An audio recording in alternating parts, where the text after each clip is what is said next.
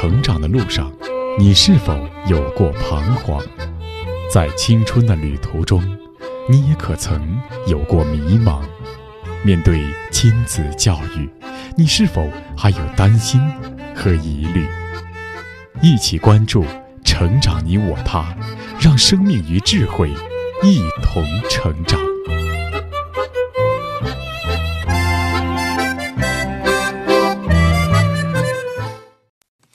愿生命与智慧一同成长。海内外的各位听友，大家好，欢迎来到《成长你我他》，我是您的朋友钟庆。听众朋友，中国有句老话说：“三岁看大，七岁看老。”意思就是说，从一个人儿童时期的心理特点、个性特征，就能够看到他长大后的心理与个性倾向的雏形。比如，一个孩子自幼聪明伶俐、禀赋极高，长大后也更容易有出息。但是，在以往，人们更多的把这个现象看作是自然而然的，也就是通常所讲的叫天资。说一个孩子天资如何，是天赋的资质，不是人力所为。那从天资这个角度，就很少能够看到对孩子的养育方式和孩子周边的环境对他产生的巨大影响。而这段时间，我们在节目中播送的华东交通大学母亲教育研究所所长王东华教授所著的家庭教育专著《发现母亲》，则从各个角度论证了母亲教育对于婴幼儿成长的巨大影响。那么，今天我们的节目就进入《发现母亲》的第一章，播讲时代。《发现母亲》第一章第一节。烛光里的母婴。关于母亲与孩子的关系，我们先来看看一些名人的言论。文艺复兴时期，意大利画家达芬奇说：“同一个灵魂支配着两个躯体。十七世纪，捷克教育家夸美纽斯认为，孩子从出生到六岁，应当由母亲来教育。十八世纪，法国思想家卢梭说：“母不母，则子不子。”十九世纪，苏联杰出教育家马卡连科说：“教育的基础主要是在五岁前奠定的。”意大利著名教育家蒙台梭利说：“儿童头三年的发展可看作人的一生。”十九世纪，德国著名天才卡尔威特的父亲老威特说：“如果教育得法，大多数孩子都会成为非凡的人才。”尽管有许多名人指出早期教育的重要。但是问题的重要程度往往同它被忽视的程度成正比。人类社会的发展似乎永远存在，并证明着这样一个悖论：母亲教育便是如此。早在两千多年前，几乎是人类知识文明的肇始处，古希腊哲学家柏拉图就在他的《理想国》里开始阐述母亲和早期教育的重要。虽然他也有公共养育儿童的假想，之后对母亲教育的研究与论述带有新论不绝如缕。文艺复兴时更是掀起了一个高潮。这一时期的教育家们无不对母亲与儿童教育倾注了自己大量的心血。十五世纪，意大利教育家威尼斯就写出了《儿童教育论》。十六世纪，西班牙教育家比维斯写出了《基督教女子教育论》，北欧教育家伊拉斯谟也写出了《幼儿教育论》。不仅如此，其实许多人文主义大师也都阐述了他们对母亲与孩子教育的看法。法国思想家蒙田认为，人类科学最大的和最重要的困难就是儿童教育。而意大利艺术巨匠达芬奇更是在他的手稿中精辟地指出，同一个灵魂支配着两个躯体，母亲的愿望对其腹内的胎儿不断产生影响，母亲的意志、希望、恐惧以及精神的痛苦对胎儿的严重影响，大大超过对母亲本身的影响，不少胎儿因此丧生。时间到了十七世纪。杰出的捷克教育家夸美纽斯更进一步地认为，人的童年在人的个性发展和形成中具有巨大的作用，因此他号召所有的母亲要正确地培养和教导儿童，并且断言，人在长大以后的教育效果是由他在童年里是否进行了正确合理的与轻松愉快的教学和教育来决定的。孩子从出生到六岁，应当由母亲来教育。为此，他提出了母育学校的构想，并且还特地为这个时期的母亲和孩子编写出了相应的教材。与此同时，英国著名思想家、哲学家、教育家洛克写出了早期教育的名著《教育漫画》。他在这本书里指出，教育上的错误正和错配了药一样，第一次弄错了，绝不能借第二次、第三次去补救，他们的影响是终身洗刷不掉的。我们幼小时所得的印象，哪怕极微极小。都有极重大、极长久的影响。到了十八世纪，法国著名思想家卢梭在《艾米尔》这部教育著作中，以文学的形式阐述了他的自然教育思想。卢梭指出，最初的教育是最为重要的，而这最初的教育无可争辩的是属于女性的事情。如果造物主要把这件事情交给男子，那他就会给男子以乳汁去哺育小孩。针对当时母亲们轻视育儿这一头等责任的状况，卢梭极为痛心地指出：“母不母，则子不子，他们之间的义务是相互的。如果一方没有很好的尽他的义务，则对方也将不好好的尽他的义务。”在卢梭这个时期，西方教育家已经不满足于经验性、描述性的论述这一问题了。瑞士杰出的儿童教育家培斯泰洛奇，在1774年对他一个三岁前的孩子用日记法记下了大约一个月的观察记录，并发表了其著作《母亲必读》。进入19世纪，人类对孩子教育的关注。逐渐成为教育领域中的一个最待开发的领地。教育家们不仅对儿童教育的重要性有了更进一步的阐明，而且对儿童教育的年龄也提出了越来越具体的设定。俄国杰出的教育家乌申斯基指出，人的性格大都是在人一生的最初几年内形成的，而且在这几年内。在人的性格中所形成的东西是很牢固的，它将成为人的第二天性。美国教育家阿诺德·格塞尔说得更具体，他说，在学龄前阶段，大脑发育的速度非常，六岁前，大脑的大部分几乎都成熟了，以后人的脑力。性格和心灵将永远不会再像形成学前发育阶段那样迅速发展了。我们永远不会再有这样的机会去奠定智力健康的基础了。中国著名教育家陶行知也认为，凡人生所需要的重要习惯、倾向、态度，多半可以在六岁以前培养成功。换句话说，六岁以前是人格陶冶最重要的时期。这个时期培养得好，以后只需顺势培养下去，自然成为社会优良分子。倘使培养不好，那么习惯成了不易改，倾向定了不易移，态度绝了不易变。这些儿童升到学校里来，教师费九牛二虎之力去纠正他们已成的坏习惯。坏倾向、坏态度，真是事倍功半。就像陶行知一样的看法，更多的教育家、科学家、作家根据自己的研究或体会，认为孩子的一切在五岁前就已形成并决定了。俄罗斯伟大的思想家、文学家列夫·托尔斯泰以自己的亲身体会这样说道。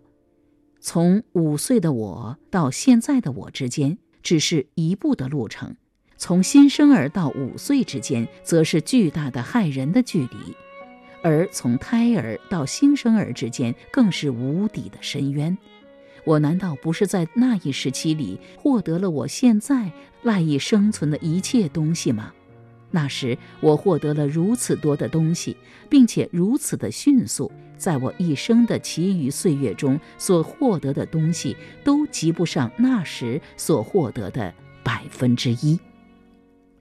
苏联教育家马卡连科认为，教育的基础主要在五岁前奠定的，它占整个教育过程的百分之九十。在这之后，还要继续进行。人的进一步成长、开花、结果，而你精心培植的花朵，在五岁以前就已绽放花蕾。然而，越来越多的教育家认为，孩子在三岁前的教育，甚至已经决定了他的一切。杰出的意大利儿童教育家蒙台梭利指出。儿童出生后头三年的发展，在其程度和重要性上超过儿童整个一生中的任何阶段。如果从生命的变化、生命的适应性和对外界的征服，以及所取得的成就来看，人的成功在零至三岁这一阶段，实际上比三岁以后直到死亡的各个阶段的总和还要长。从这一点上来讲，我们可以把这三年看作是人的一生。著名法国儿童教育家洛朗斯·佩尔努说：“孩子三岁以后，一直到青春期，在他的生活中，再也不会有像第一次微笑、说第一句话、迈第一步这样值得注意的事件发生了，再也不会有像智力显露和自我发现这样重要的情况出现了。”它的主要品质已经形成，基础已经打好，只要对它们进行精雕细刻，如平衡和加以发展，如智力就成了。美国著名儿童心理学家、哈佛大学教育研究院教授伯顿 ·L· 怀特甚至断定，如果一个三岁的幼儿在与学术上有益的各方面，如语言和解决问题的技能上，迟开窍六个月或更多一些时间，那么他就不太可能在以后的学业经历中获得成功。虽然怀特教授的这个判断会有一些例外，但是在美国有一项旨在帮助贫困儿童补偿因社会经济环境对他们的学习和成长产生消极影响的教育补偿计划——开端与追踪处境不利幼儿发展计划。这项补救计划的研究结果都明确支持怀特教授的观点。美国教育政策委员会1966年提供的报告指出，到六岁时，大部分孩子已经发展了他们成年后所有的智力的很大一部分。因此，过去的那种将六岁视为正常入学年龄的做法已经过时。所有的孩子自四岁时都应有公费入学的机会。与此同时，美国教育政策委员会还进一步强调，生命最初的三年很可能比第四年或第五年更为关键。但是，关于这样小的孩子如何在家庭以外的环境加以教育，人们所知太少，因而。帮助父母或未来的父母改进家庭生活方式的努力可能更为实用。我们强烈倡导这种努力。可是，就是连三岁开始进行教育的观点，也同样被越来越多的教育家、科学家们所摒弃。他们提出了更加绝对的零岁教育。当我们看到古今中外许多观点强调儿童早期教育的重要性的时候，我们可能需要对于教育的概念有更清晰的认识。到底什么是教育？所谓实施早期教育和没有实施早期教育，指的又是什么？因为我们以往的节目中也提到过，对于婴幼儿来说，所有周边的环境与孩子互动的人都会对孩子产生影响。尤其是早期的印刻效应，以及在养育过程中潜移默化的影响。比如说，狼孩养育孩子的母狼，并没有刻意教孩子学习狼的习性，但是当婴儿与狼群生活在一起，他就会自然而然地习得狼的生活模式。同样，人类的母亲如果没有有意识、有目的地教婴幼儿什么，也并不意味着孩子没有接受早期教育，只是他所接受的是母亲无意识的早期教育。因此，我们需要定义清晰的是，王东华教授所指的早期教育，是对婴幼儿的一种有意识、有目的、有方法的影响和引导，也就是发现母亲导论所提到过的前教育，或者更直观的就叫生活教育，或者化育、习育。而这种应该从零岁就开始的前教育，或者说习育化育，如果我们重视的不够，甚至是完全忽略的话，那么对孩子来说，那就是莫大的损失，甚至不幸。我们继续来听《发现母亲》。杰出的日本儿童教育家木村久一总结出儿童智力发展的递减规律。如果婴儿一生下来就在理想的教育条件下培养，儿童就可以发展自己智力的百分之一百。但是，如果从五岁开始才进行教育，就算是理想的教育，儿童也只能发展自己智力的百分之八十。若从十岁开始教育，就只能发展自己智力的百分之六十。也就是说，教育的越晚，儿童智力发展所受的阻力越大。美国著名教育家本杰明·布鲁姆和他的芝加哥大学的同事一起做的研究论文指出，人的智力呈现先快后慢的发展趋势。根据他们对17岁青少年所测得的智力来看。大约百分之五十的智力发展是在胎儿期到四岁之际完成的，百分之三十是在四岁至八岁时完成的，大约百分之二十是在八至十七岁时完成的。换言之，智力在人生的最初四年中的发展，等于随后十三年中的发展。或者说，到了八岁，不管孩子上什么学校，处于什么环境。他心智能力可受影响的余地只有百分之二十。创造出景深理论，从而享誉世界教育界的日本儿童教育家、企业家景深大认为，过去的教育都是从孩子懂话的时候开始，但是这种教育已经迟了，因为在孩子会说话之前，他就已经获得了比利用语言传授的知识更多的东西，因此。教育孩子的最好时机，既不是到了上幼儿园的时候就太迟了，也不是三岁，真正重要的时期是无限接近零岁的时候。至于妊娠期，更是有许多必须进一步研究的问题。如果存在着培育精神、性格或气质的时期，那么这个时期就是在学会语言前这一段时期。科学的发展似乎总是比教育家的猜想与实践还要超前与迫切。二十世纪在七十年代，科学界还认为母亲的大脑和胎儿的大脑之间没有直接的神经纤维相连，因此无论母亲的大脑受到什么样的刺激，对胎儿都不会直接产生影响。但是到了二十世纪八十年代，科学研究就已经发现，母亲与婴儿之间传递着一种与电信号完全不同的另一种信号。母亲一紧张，其内分泌就发生变化，通过脐带进入婴儿体内的血液成分的浓度就发生变化，从而直接对胎儿的状况产生影响。因此，胎教不再是一种无稽之谈。因此，世界上出现了第一所。胎儿大学，因此继零岁教育之后，又提出了负一岁教育、负两岁教育。那么，上面这些是否仅仅是教育家和科学家们的一语呢？不是，事实比理论更加神奇。十九世纪的德国有一位著名神童，名叫卡尔威特。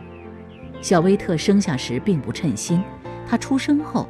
被邻里认为是个痴呆儿，老威特在悲伤的同时，并没有放弃教育。在他更加细心的教育下，这个傻儿子不过几年时间就变成了一个远近闻名的神童。八九岁时，就已经能够自由运用德语、法语、意大利语、拉丁语、英语和希腊语等六种语言，并且通晓动物学、植物学、物理学、化学，尤其擅长数学。九岁那年入莱比锡大学，不到十四岁就获得哲学博士学位，十六岁时又获得法学博士学位，最终成为但丁研究的权威。作为教育者的父亲，老威特是如何看待这件事的呢？他说：“即使是普通的孩子，只要教育得法，也会成为不平凡的人。”这是艾尔维修的话。我在儿子没生下来之前就相信这一说法，并常常向别人宣传。我一向认为，如果教育得法，大多数孩子都会成为非凡的人才。由于我教育的结果。使我的孩子成了这样的青年。为了阐述他的观点，父亲老维特把儿子十四岁之前的教育写成了一本书，就是《卡尔维特的教育》。或许有人认为老维特在吹牛或卖乖。孩子成才了，做父亲的当然可以往自己脸上贴金。如果有人存这样的想法，那么，我们不妨再来看看几位早教的获益者自己是如何看待这一问题的。杰出的数学家维纳是一位早教的受益者，他在自传《昔日神童》一书中，以自己的亲身经历告诉人们：“他说，要记住这一点，所有儿童早期的学习都是一个奇迹，即使我们后来认为是愚笨的孩子，也是如此。”当一个孩子开始讲话的时候，他已经开始学习他的第一外语。从出生到两岁这一段时间，是取得新知识的旺盛时期，这是在后期生活中无法比拟的。不管他是天才或是个低能者，都是如此。就我而论，我开始认字看书的年龄还不到其他许多儿童牙牙学语的年龄的两倍。这是事实。维特三岁半就已经看书，而另一位早教获益者、杰出的哲学家穆勒，在他的自传中说得更加详细。他说：“关于我接受教育过程中最明显的一个特点，就是在我幼年时代，父亲尽极大努力传授给我被认为是属于高等教育的知识。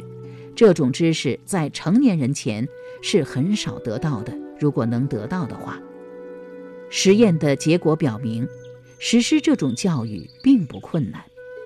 穆勒在自传中继续说：“倘若我生来理解力特别敏锐，或者记忆非常强而精确，或者性格特别主动，精力特别旺盛，那么对我的试验可能不是结论性的。可是我所有的天赋并不在一般人之上，而在其下。”凡是我能做到的，无论哪个具有中等智力和健康体格的男孩和女孩，肯定也能做到。如果说我学业上有所成就，应归功于父亲赐予我的早期教育，当然还有其他有利条件。公正地说，由于父亲的教导，我开始的时间要比同代人早二十五年。多么可怕，又是多么神奇！仅仅是由于父亲的早期教育，一个人的开始时间竟比他的同代人要早二十五年。人的成长与接受教育的早晚关系大不大？在发现母亲之前的导论里，王东华教授已经校正过了“大器晚成”这个观点。